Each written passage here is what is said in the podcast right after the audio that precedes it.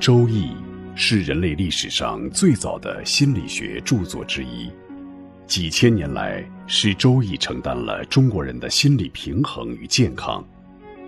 人的心理是复杂的，西方心理学采用线性科学、简单的世界画面和还原的方法解释人格和命运。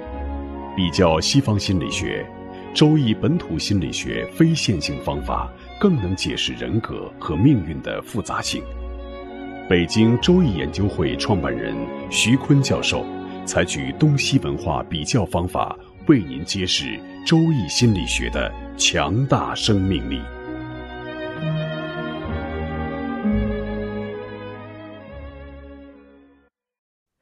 亲爱的听众朋友，大家好，我是北京周易研究会创办人徐坤。今天我带您走进周易殿堂，主讲周易本土心理学。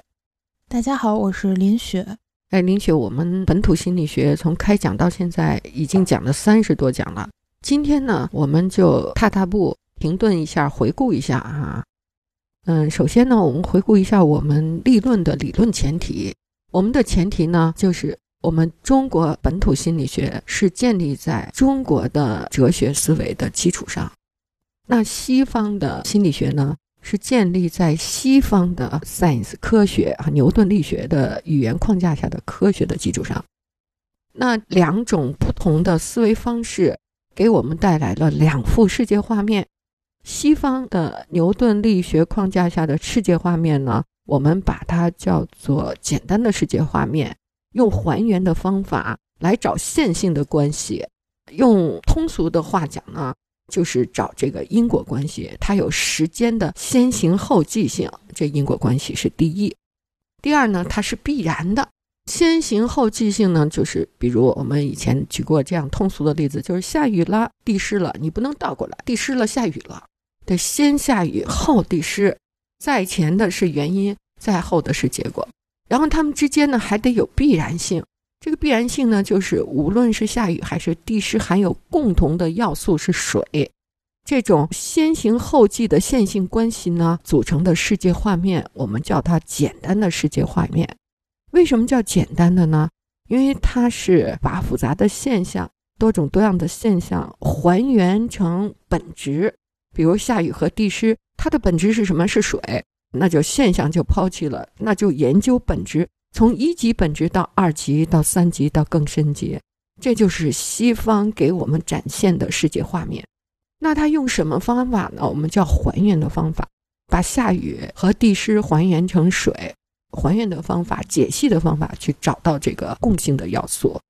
我们说世界呢，万物普遍联系，那各种各样的联系呢，必然性或者因果联系只是联系中的一种，它不是普遍联系的全部。那么还有一种联系呢，是空间的联系。我们讲西方的简单世界画面，它是一个时间先后次序的联系。那空间的联系呢，就是共存的。我们说空间就是上下四方为宇，空间并列关系的认识呢，在西方的世界画面里是没有方法的，也是我们以前经常举的例子。比如说，我们的手有五个手指头。那大拇哥和小拇哥之间就没有蕴含关系，它是在我们漫长的进化的路途中是共同完成的。大拇哥存在，同时小拇哥也存在，五个指头都存在。那如果描写这种共存的共识性的现象呢？我们的祖先呢选择了仿生描摹，就是没有因果关系的共识性存在的关系，是用一步一趋的贴近认识对象。用节点体系来摘取和描摹对象，这个世界画面呢，我们叫非线性的世界画面，是复杂的世界画面，节点体系的复杂性哈。所以呢，我们说，首先呢，我们的理论前提是建立在两幅世界画面中的复杂性的世界画面。那非常可惜呢，就是在我们从小学到大学到研究生，亦或是博士生。我们都是只讲简单的世界画面、线性的因果关系，用数学、物理、化学来解析从一级本质到更深级本质的这个过程。当我们走出大学校门呢，也没学到探索复杂性的这个世界观和方法论。那中国的祖先留下的思维方法，探索的这种节点仿生描摹的方法，哈，对复杂性的事物，这个方法呢，它现在是处在绝学阶段。在大学呢，对这套理论的讲述呢，它也是一理；艺术呢，还是被误认为是封建迷信。其实艺术呢，就是这些节点体系。我们祖先呢，能够完整流传下来的。可以数出来的完整的节点体系呢是十五种。那我们前面呢就介绍了如何认识人的一生的节点体系，比如像八字用十个节点，这个节点体系呢最大的背景的节点呢就是六十花甲子，是我们祖先描摹天气和记录日月运行的体系。比如我们的黄历就是这个体系最大的体系。那人是复杂的。如果我们只限于用西方线性还原的方法，把人还原成物理呀，把人还原成化学啊，把人的心理还原成什么生化过程啊，或者还原成单纯的弗洛伊德的性过程，或者还原成几个要素决定的过程，总而言之，不管是十个要素也好，五个要素也好，二十个要素也好，你只要用还原的方法去描述这个复杂的人性。这些语言方式全部都在西方的哲学的框架里。那我们中国人呢，同样认识的是复杂的人的心理。我们用的呢，就是仿生描摹的节点体系。我们通过三十讲来介绍这个节点哈，然后我们可以在下面呢一一对比。首先，我们看一下西方用还原的方法提出的要素体系。林雪，你说。比较著名的是哪些体系呢？西方人格理论主要是人格特质理论，他们的基本假设呢是整个人格体系包含的所有的行为都在语言当中有象征，也就是我们可以通过词汇的筛选来找出所有人的可能出现的这种人格特质。按照这个思路。阿尔波特还有他的团队，从1925年版的韦伯斯特新国际词典的四万多个词当中，选出了一万七千九百五十三个描述人格的词。我天哪，难以想象有这么多啊！在这个基础上，卡特尔在四十年代的时候，采用聚类分析的方法，将挑选出来的这些代表人类特点的词汇浓缩成了四千五百个。后来呢，又缩减成了一百七十一个，最终提取出十六个人格特点。也就形成了国际上使用最广泛的卡特尔十六种人格测试。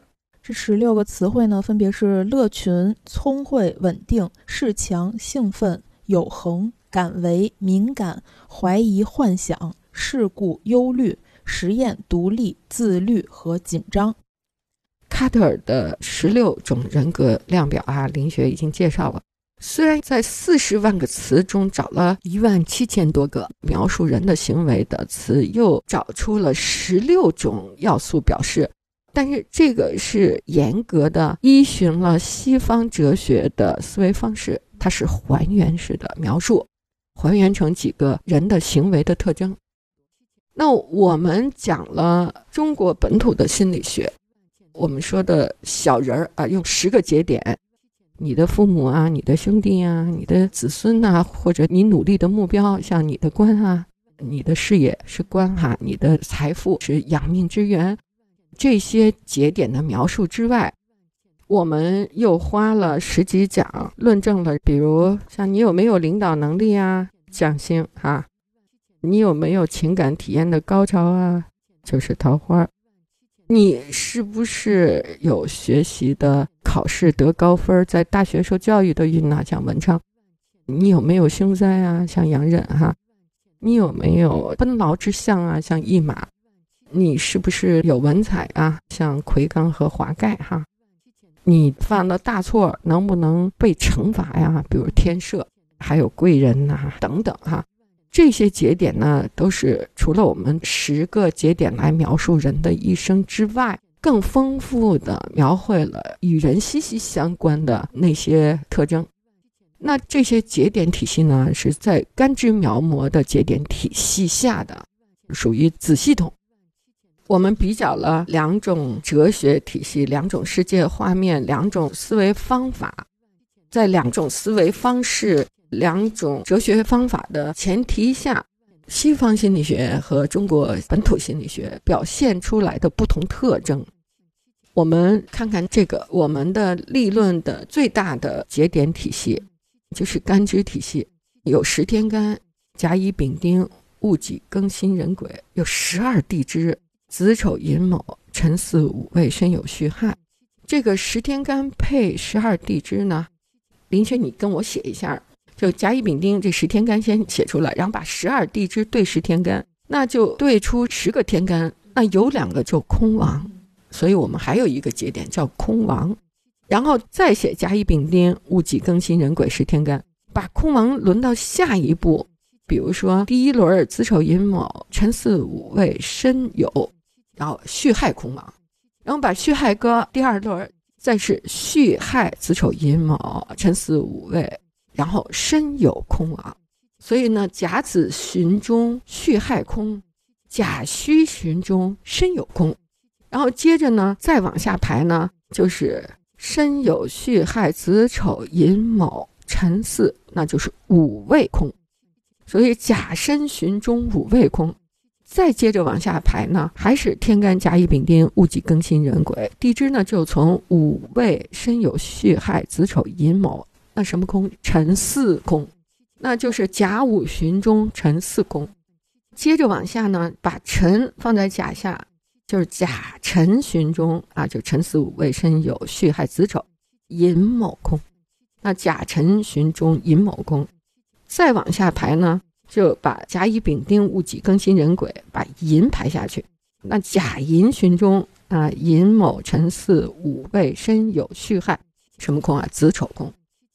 六十花甲子，那就是有甲子旬，呃，戌亥空；甲戌旬，申酉空；甲辰旬，午未空；甲午旬，辰巳空；甲辰旬，寅卯空；甲寅旬，子丑空。这些空亡有什么含义呢？它也是我们描述人格特点的。比如说，空亡在地支声旺的地方，那这个人气度宽大，但是呢，容易招虚名儿。这名儿是虚的，有空王在后边跟着，人呢也长得非常胖大肥满，也有很多意外的无心之福。这空王跟着啊，那如果在死绝呢，这一生成败都在漂泊之中。还有我们四柱哈，在年柱下空亡，那祖上的财空了；在月柱上，那就父母；在日柱上，那自己就有些白忙活。然后在实质上空亡，那可能你有一两个孩子都没有成活，没成人儿啊，就被打胎了。所以呢，空亡在干支下的这种组合，比如你带什么样的神煞哈，就是不好的神煞都是小人得位啊，非常奸诈，就属于那种你看八字这个人空亡组合特别不好。比如用王神去空亡，哎，这个人心机太诡秘了，就你要小心一些哈。空王被克呢，是空王受到限制了，反而特别发达。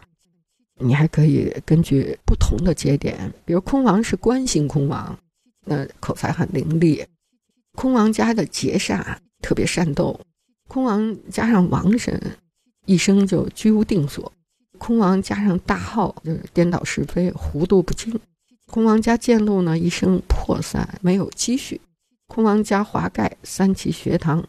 就这种特别急的心，那就聪明脱俗。